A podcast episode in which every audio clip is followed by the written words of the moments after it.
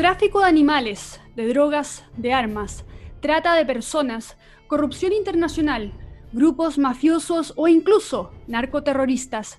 Detrás de todo esto hay crimen organizado, una amenaza que se esconde bajo las narices de los gobiernos y sociedades enteras y que está en la lupa de la discusión sobre las amenazas a la democracia. No podemos saber si están aumentando, dónde se ocultan o cuál es su verdadera naturaleza, y a esto se le ha sumado un elemento crucial, los crímenes cibernéticos internacionales, que entregan una capa más de complejidad al anonimato de los perpetradores. Sin embargo, se han hecho estimaciones sobre el crimen organizado. Estudios como el reporte del Global Initiative Against Transnational Organized Crime estiman que el crimen organizado representa algo así como el 7% del PIB mundial eso es más que el PIB de Japón o un tercio de la producción completa de Estados Unidos en un año. Mientras, el Institute of Economic and Peace estima que la pérdida asociada al crimen organizado va por los 130 mil millones de dólares. Y otras estimaciones más conservadoras dicen que el mercado internacional del crimen organizado sería alrededor de 870 mil millones de dólares. Eso es 3.5 veces el Producto Interno Bruto completo de Chile y el 7% de las exportaciones del mundo. Se puede decir que el crimen organizado es, en general, una amenaza para la sociedad y para la seguridad de las personas. Claro, puede acarrear asesinatos, actividades que alteren el orden y la integridad de los ciudadanos, atentados, por ejemplo, también contra la propiedad, entre otros. Esto es lo más evidente, pero ¿Por qué puede ser además una amenaza para la democracia? Bienvenidos a En el Fin del Mundo, un programa de análisis de asuntos globales donde conversamos sobre este entorno volátil, complejo, incierto y ambiguo. Hoy nos encontramos de nuevo con Rafael Rincón, con quien discutiremos precisamente sobre crimen organizado. Hola Rafael. Hola Sasha y a todos los que nos están escuchando. Rafa, entiendo que eres un conocedor del tema del crimen organizado. ¿De dónde nace tu interés por el rol que este, este elemento juega en el escenario internacional y en nuestra cotidianidad? O sea, bueno, mira, eh, eh, pasé una, una, buena parte de, mi infancia y de mi juventud en una zona eh, que una vez fue muy apacible, que una vez fue muy tranquila, muy productiva además, y hasta que llegó a convertirse hoy en una, en una especie de, zona roja del crimen organizado, ¿no? Ese es un lugar que se encuentra este, en el espacio fronterizo entre Colombia y, y Venezuela, y bueno, hoy día eh, es un lugar prácticamente irreconocible, ¿no? Donde se ha mezclado obviamente la acción de la, de la guerrilla, la acción del narcotráfico, bueno, y esto eh, obviamente con, con, con, consecuencias fatales, ¿no? Así que de alguna manera el, secuestro e incluso el asesinato de amigos, familiares, eh, a manos del narcotráfico, además de la situación general del país, me han llevado a tratar de entender un poco más este, este asunto tan, tan importante. Vamos entonces, y muchas gracias por el testimonio a una pregunta un poco más general. Eh, ¿Qué es el crimen organizado para ti? ¿Cuál es la definición eh, de este concepto? Porque mucha gente lo podría confundir o simplemente relacionar con lo que es la mafia, ¿no? En general, eh, podemos encontrar varias definiciones de lo que es el crimen organizado. Hay algunas genéricas, algunas más específicas.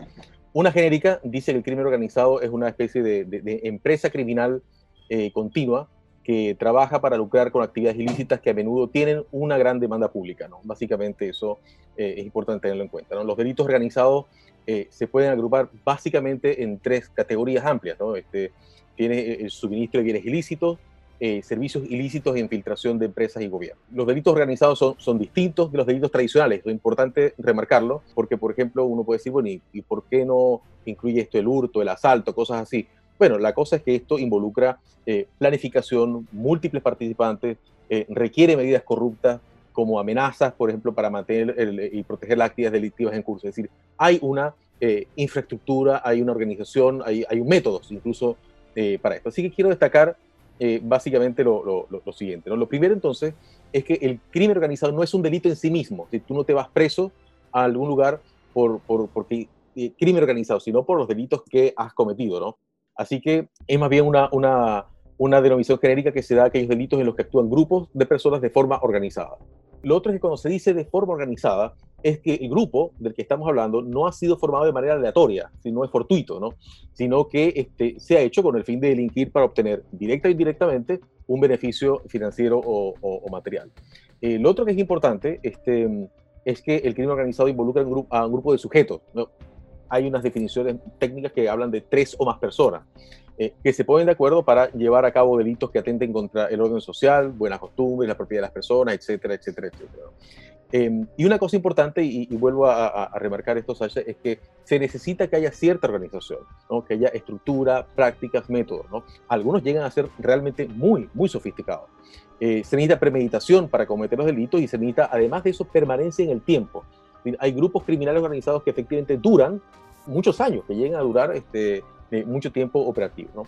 Eh, si uno quisiera ver un poco más de detalle, eh, yo recomiendo a, los que nos están escuchando un documento importante que es la Convención de las Naciones Unidas contra el Crimen Organizado Transnacional. ¿no? Eh, y, ahí se establecen ciertas condiciones que uno puede mirar con, mucho más detalle. En efecto, las cifras que mencionábamos al principio de este programa provienen efectivamente de ese documento también. Rafael, entonces también haces una, una diferenciación entre el crimen organizado y hablas del crimen organizado transnacional, que uno escucha mucho hablar de la transnacionalidad en el crimen organizado, en el tráfico de drogas. ¿Nos puedes hablar un poco más de eso? Mira, eh, en realidad hay muchísimas cosas que hoy son transnacionales por la misma naturaleza de la, de la globalización. Y el crimen organizado no, no se ha quedado atrás, que es algo como fenómeno y que, como muchas otras cosas en nuestro tiempo, es cambiante, flexible y también se ha adaptado a las condiciones. Así que muchos de los beneficios de la globalización para nosotros, eh, para el comercio, para la cultura, para el intercambio de información, para estudiar, para trabajar, para todo, eh, eh, han beneficiado también al crimen organizado. Por ejemplo, la comunicación más fácil y rápida, la circulación de las finanzas, los viajes internacionales. todo esto ha creado oportunidades para que grupos delictivos organizados, hoy transnacionales, crezcan, se desarrollen, se diversifiquen, amplíen sus actividades y conformen una red realmente muy compleja de, personas, de prácticas, de bienes, de intercambios. De hecho, eh, los grupos eh, criminales tradicionales, eh, a veces de base territorial, han, evolucionado o han sido reemplazados parcialmente por redes más, pequeñas y más flexibles, a veces también más complejas, con sucursales en varios lugares. Por ejemplo, en, el curso de investigación te vas a encontrar con que las víctimas, los sospechosos, los grupos delictivos organizados y, el propio producto del delito puede encontrarse en muchos lugares, en muchos países. Eh, cualquiera que vea una serie de Netflix o una película sobre el crimen organizado se va a dar cuenta de que van a aparecer evidencias aquí y allá, conexiones acá y allá, con la mafia de no sé cuánto, con...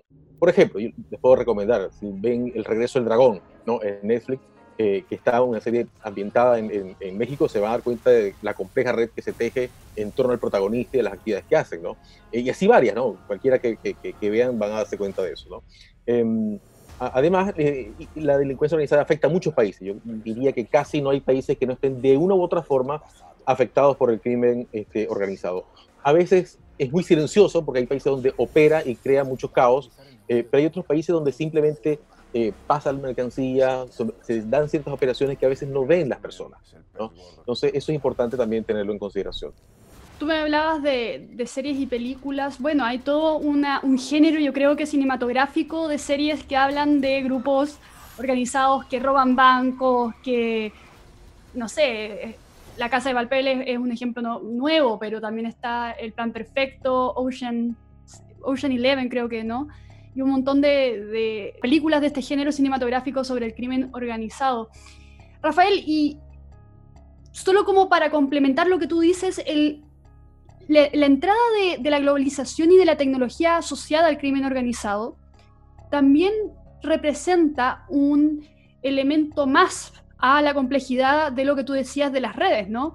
Yo me acuerdo que hace dos años, cuando el Banco de Chile en, en Chile fue asaltado digitalmente por un grupo organizado y se robaron miles de millones de, pesos chilenos.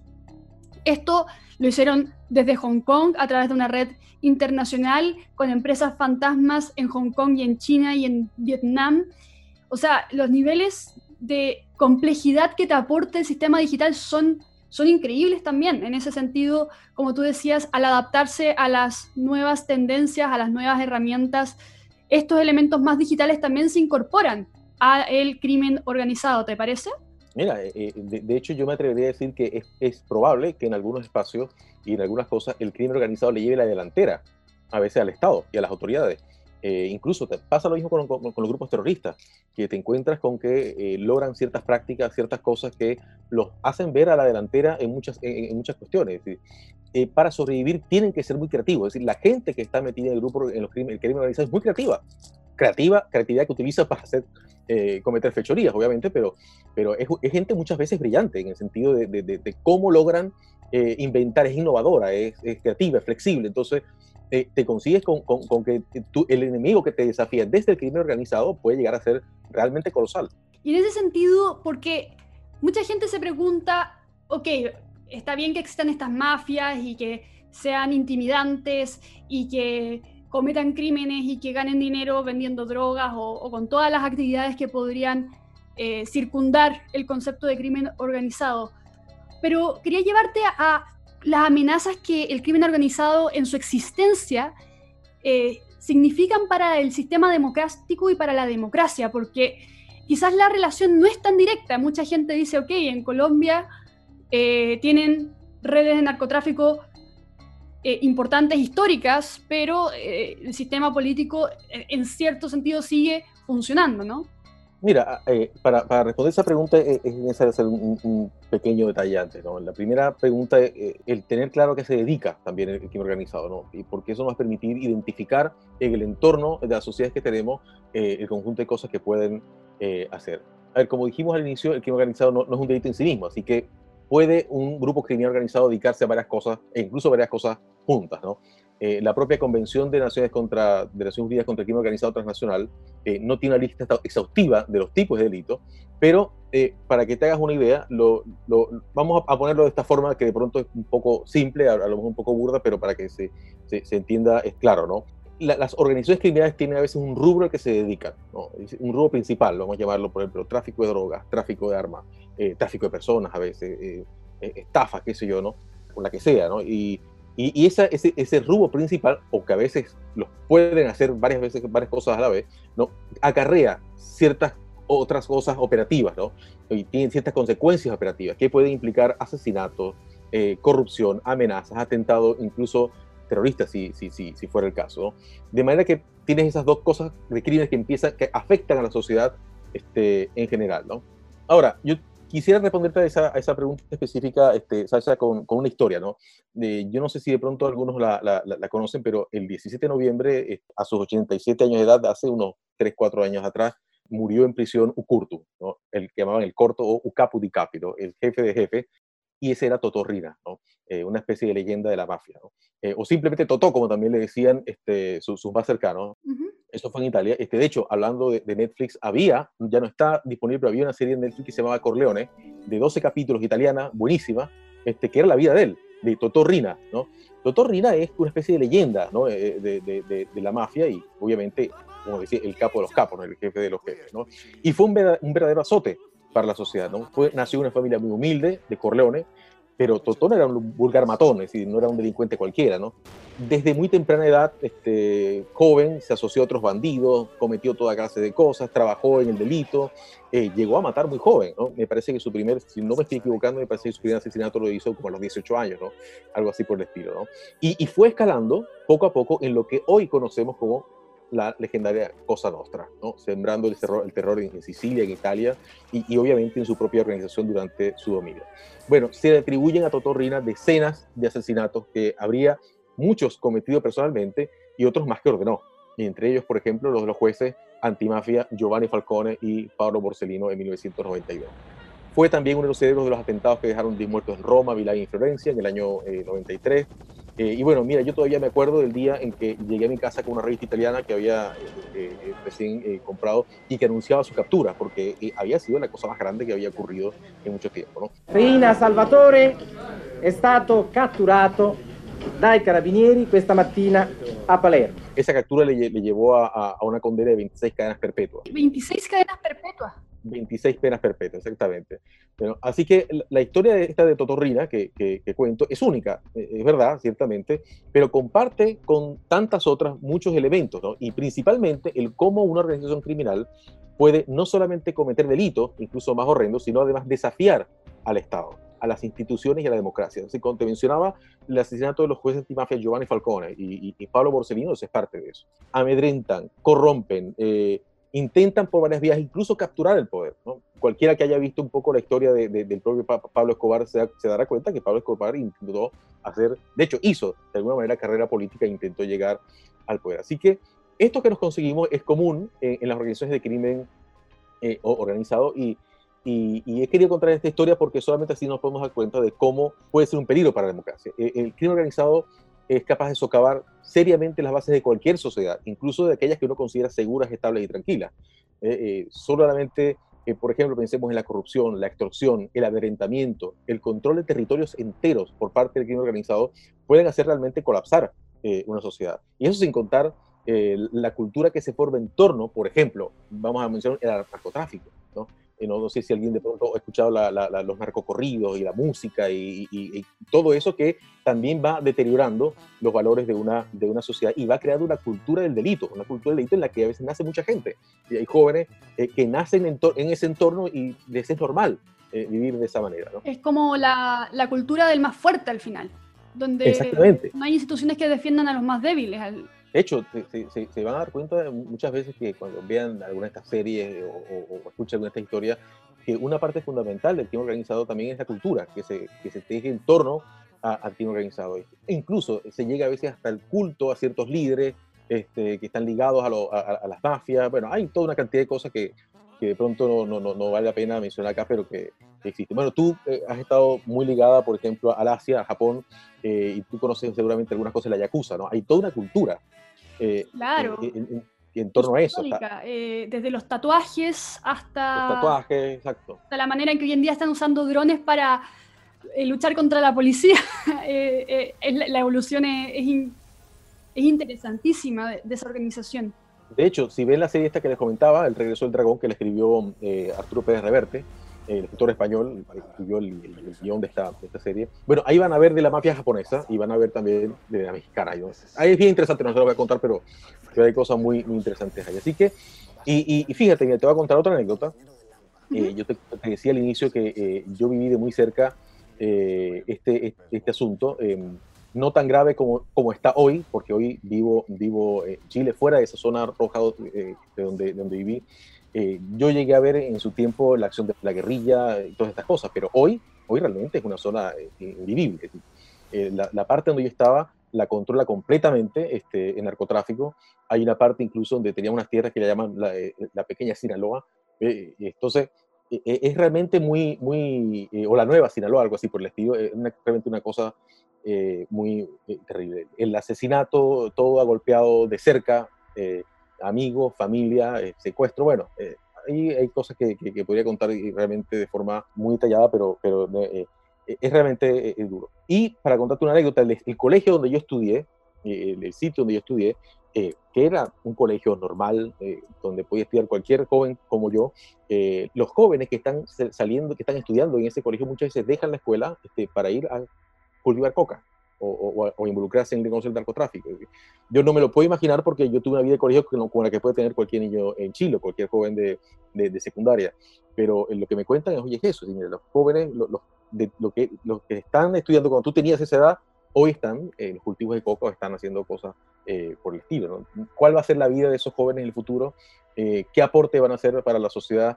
Em, en fin, la, corrupción en torno a eso es, es, es terrible. Y, en tu opinión, y ya como para ir cerrando y para que a la gente le quede un poco de esperanza, en Estados Unidos durante el tiempo de la prohibición se formaron grupos mafiosos muy fuertes, ¿no? Que de alguna u otra forma, estoy pensando en, los grandes, pero de alguna u otra forma el mecanismo que organismos como el FBI, que se hicieron FBI, que se hicieron muy fuertes durante esa época, tuvieron para atrapar a estas personas fue eh, cosas tan simples como evasión de impuestos, hasta causas por crímenes más graves. ¿Cómo puede hacer la institucionalidad, en tu opinión, para empezar a, enfrentar estas intentos de crimen organizado, porque no se van a ir a ningún lugar. Eh, según mucha gente se están haciendo cada vez más fuertes, pero eh, hay lugares donde eh, Japón, que es un país que la gente pensaría que es civilizado, tiene los yakuza y los mantiene a la raya de la institucionalidad. Y en Estados Unidos también tienes ejemplos de, épocas donde también surgieron grupos mafiosos muy importantes y de una u otra manera se los pudo también frenar, aunque siempre van a estar ahí, ¿no? O sea, siempre va a haber crimen, siempre con cada ley va a haber alguien que la desafíe. Es algo que tenemos que tratar de cambiar, como tú decías, culturalmente primero, antes de eh, legalmente, porque como tú decías, la cultura del narco se queda mucho más, va mucho más profundo que eh, simplemente el hecho de traficar droga. Tiene todo, eh, tiene, una, tiene música, tiene forma de hablar, tiene forma de hacerse tatuajes, tiene forma de convivir en sociedad. Entonces, en tu opinión, ¿cuál es el primer paso para hacerle frente a esto? Mira, lo, primero es saber que no hay fórmulas mágicas. Eh, y, yo diría que entender que esto puede ser una guerra infinita contra un problema. Hay, cosas que definitivamente pueden acompañarnos por mucho tiempo y, a lo mejor en, algún momento tenemos que conformarnos con mitigarlo, con ponerlo a raya, con, con, con eh, eh, la idea de vencer por completo y totalmente el crimen organizado es posible que sea una, una, utopía. Pero lo primero es este, reconocer el problema y reconocerlo sobre todo cuando está en su, etapa, en, su etapa inicial. A veces hay sociedades que subestiman, ay, de pronto dicen, ah, mira, están los narcos en tal barrio cual barrio, pero eh, lo dicen con una ligereza como que, no, cuando estas cosas aparecen, no hay que detenerlas cuando están especialmente en esa etapa embrionaria, porque cuando empiezan a corromper las policías, a los jueces, empiezan a controlar territorio, llega un momento en que se pueden hacer indetenibles y, en que pueden llegar a, desafiar el Estado de tal manera, y a las autoridades y a las leyes y a todos nosotros, porque en realidad es, es el problema, de, una manera que después es muy difícil de, de, extirpar como, como problema. Entonces, esto, esto, esto es muy, es, primero, es decir, eh, eh, saber que es una, una lucha difícil, eh, saber que es posible que nunca se logre eh, erradicar por completo y reconocer el problema desde el inicio. ¿no? Y, otra cosa eh, también importante es sacar esto de cualquier tipo de discusión ideológica. Una de las cosas que pasa es que esto se tiña a veces de discusiones donde, donde las suposiciones ideológicas se convierten en el criterio para definir qué hay que hacer y qué no hay que hacer, y eso no puede ser así, ¿no? Por ejemplo, el, el, desprecio del orden y la seguridad, ¿no? Porque dicen, ah, no, que esto es de derecha, ¿no? Pero eso es un problema muy grande. El orden y la seguridad son sumamente importantes porque sin eso no hay democracia, sin orden y seguridad no hay libertad tampoco. ¿no? Las personas después no pueden hacer sus actividades, no pueden, tener, no pueden saber que su propiedad está a salvo, no pueden hacer nada de esto. Y el problema es que ya no te va, eventualmente, no te la va a, a, quitar el Estado o el Estado no te va a poner, no, quien te va a limitar tu libertad van a ser los grupos mafiosos, van a ser eh, los grupos este, criminales organizados. La otra cosa es, las soluciones mágicas del tipo, ah, pero legalicemos, ¿no? Por ejemplo, hace poco teníamos una conversación con un experto de esto en Colombia, el general Naranjo, Oscar Naranjo, que le tocó que estar al frente de la policía en Colombia con esto. Y una de las cosas que nos comentaba era la siguiente, mire, eh, hay personas que piensan que esto, bueno, legalicemos las drogas, eh, así como legalizamos el alcohol, y se utiliza, de hecho, se utiliza el, el, el, el, ejemplo del alcohol, ¿no? Yo decía, mira, pero el alcohol es una sola sustancia. El problema es que hoy día está identificada más de 500 sustancias distintas de droga de todos los tipos, naturales, sintéticas, de todo. Algunas que simplemente no se pueden legalizar por los efectos que producen y por el tipo de drogas que son. lo fácil es decir, legalizamos marihuana. Bueno, e, esa es la droga más sencilla de todas, eh, eh, probablemente, pero no se puede hacer una generalización de esa manera y, y, tampoco se puede pensar que si se legaliza la droga, el grupo criminal va a decir, bueno, entonces ahora vamos a sembrar papas ¿no? y vamos a dedicarnos a negocios legales. No, eh, van a hacer otras cosas. Traficarán armas, traficarán personas, traficarán lo que sea por ejemplo, el fin de un grupo eh, eh, narcotraficante no es que le guste traficar droga, es que es rentable. Es verdad. Pero si eso no lo fuera, harán otras cosas. E, eso es, importante tenerlo en cuenta porque eh, sacar la ideología de esta discusión es fundamental para, para, por lo menos embarcarnos en algún tipo de lucha que tenga un cierto éxito y que ponga a raya y que mitigue, reduzca al mínimo posible los efectos. En efecto, y retomando un poco lo que hablábamos antes y para ir cerrando también la conversación, finalmente el, gran riesgo de una sociedad eh, gobernada por el crimen organizado es que es la sociedad de los más fuertes, es la sociedad de los que tienen las armas más grandes, es la sociedad de los que tienen la mayor capacidad de coacción y de amenaza, no es la sociedad donde eh, simplemente hay menos control policial. Muchas gracias Rafael por esta conversación. Yo creo que podríamos extenderla un montón. Y por supuesto, eh, creo que da para que hablemos y la, y la desmenucemos en otras conversaciones en sus aristas. Quizás hablemos del narcotráfico de la, y, de, y de otras formas de crimen organizado en particular. Y nuevamente muchas gracias a todos los que nos están escuchando y por supuesto invitadísimos a un nuevo episodio de En el fin del mundo cada dos semanas los miércoles. Muchas gracias nuevamente por escucharnos y que tengan una buena semana. Muchas gracias a todos.